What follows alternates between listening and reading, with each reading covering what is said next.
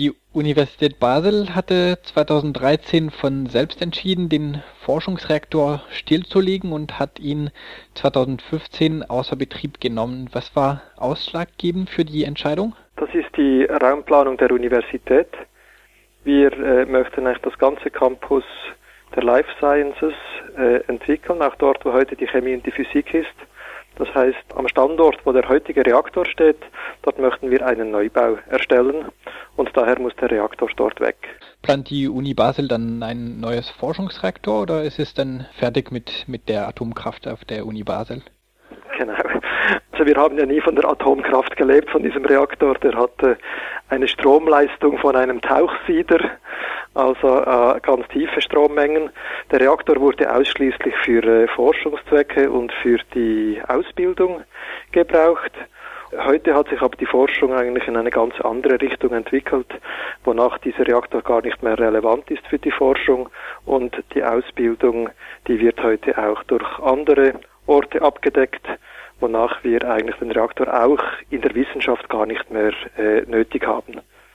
Das heißt, ähm, Atomkraft allgemein ist kein Thema mehr für die Uni Basel oder nur dieses alte Reaktor? Nein, allgemein ist Atomkraft kein Thema mehr für die Universität Basel.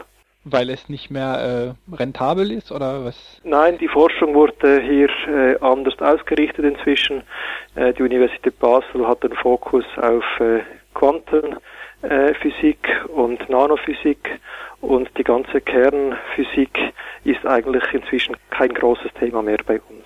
Die Brennelemente wurden schon in die USA zurückgeschickt, schreiben Sie in der Pressemitteilung. Äh, welche radioaktive bzw. kontaminierte Stoffe werden bei dem Rückbau noch anfallen? Sie müssen das sich so vorstellen, dass der Reaktor, das ist wie ein kleines Schwimmbecken äh, von einem äh, Durchmesser von vielleicht zwei mal zwei Meter und etwa drei Meter Tiefe. Diese Brennelemente, die haben ja diese Radioaktivität ausgestrahlt natürlich in diesem Becken und äh, daher ist auch die Ummantelung des Beckens leicht radioaktiv. Und das sind eigentlich dann äh, diese Materialien, die abgetragen werden müssen und speziell entsorgt werden müssen. Was soll damit geschehen? Wir sprechen von circa 10 Fässern a 200 Liter und wir werden äh, diese Materialien in ein Zwischenlager bringen zum Abklingen.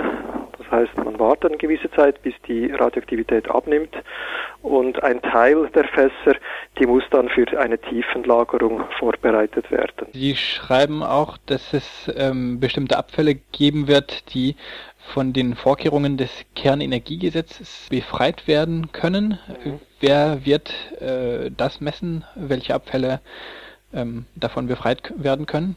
Der ganze Rückbau wird ja eng begleitet durch die äh, Bundesinstanzen, die das kontrollieren. Gewisse Materialien, die nicht aktiviert sind, die können dann ganz normal entsorgt werden und das werden dann die Fachspezialisten, die für den Rückbau verantwortlich sind, die müssen das sauber kontrollieren und auch alles nachweisen natürlich. Dann werden nur jene Materialien, die aktiviert sind, dann in das Zwischenlager gebracht und die anderen werden ganz normal entsorgt. Wem hat der Forschungsreaktor all die Jahre genützt?